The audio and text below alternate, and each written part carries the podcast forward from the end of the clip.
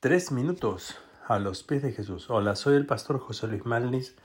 Te saludo en el nombre de nuestro Señor Jesucristo y deseo que tengas un bendecido domingo. Hoy es el día del Señor y quiero invitarte a que asistas a la iglesia, si vives en nuestra región, a nuestro culto dominical presencial.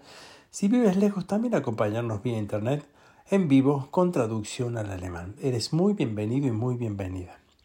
El texto que nos acompaña en la prédica de hoy está en Lucas 4, verso 14 al 30. Yo voy a leer el verso 24 que dice, Pero les digo la verdad, ningún profeta es aceptado en su propio pueblo. Seguramente ha oído este dicho basado en las palabras de Jesús en unas circunstancias muy particulares que le tocó a él, y creo que todos hemos vivido las mismas circunstancias en alguna oportunidad. ¿Cuántas veces usamos esto para justificar nuestras limitaciones o para hacer algo que sí podríamos hacer? En fin, una gran verdad en esto también. Jesús regresa a Galilea y estaba lleno del poder del Espíritu Santo, fruto de la victoria en la tentación, y a su pueblo natal, Nazaret, en donde creció. Usted imagínese que él llega a su pueblo donde todos lo conocían y sabían quién era y quién era su familia.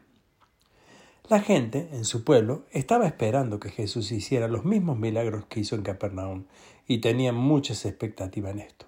Cuando Jesús les dice quién era realmente y qué venía a hacer, y ellos no viendo los milagros que también hizo en Capernaum, ante la mínima acusación se enfurecieron y quisieron matar a Jesús.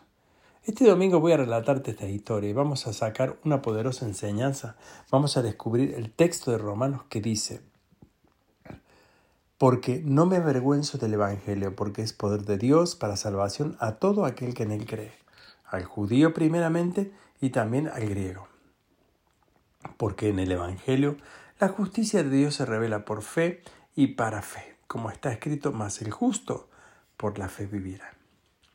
¿Eres un profeta en tu tierra? ¿Qué estoy queriendo decir con esto?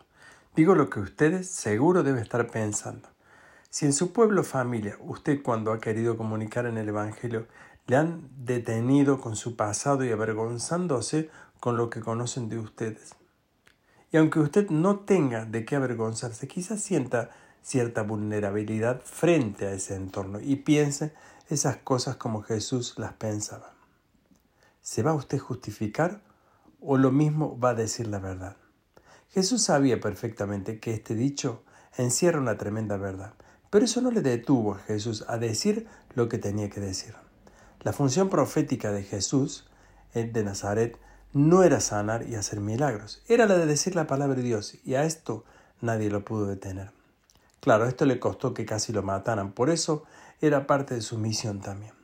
Quiero en este día motivarte a ser profeta en tu propia tierra. Recuerden, el profeta tiene un mensaje que es muy importante, que es vital.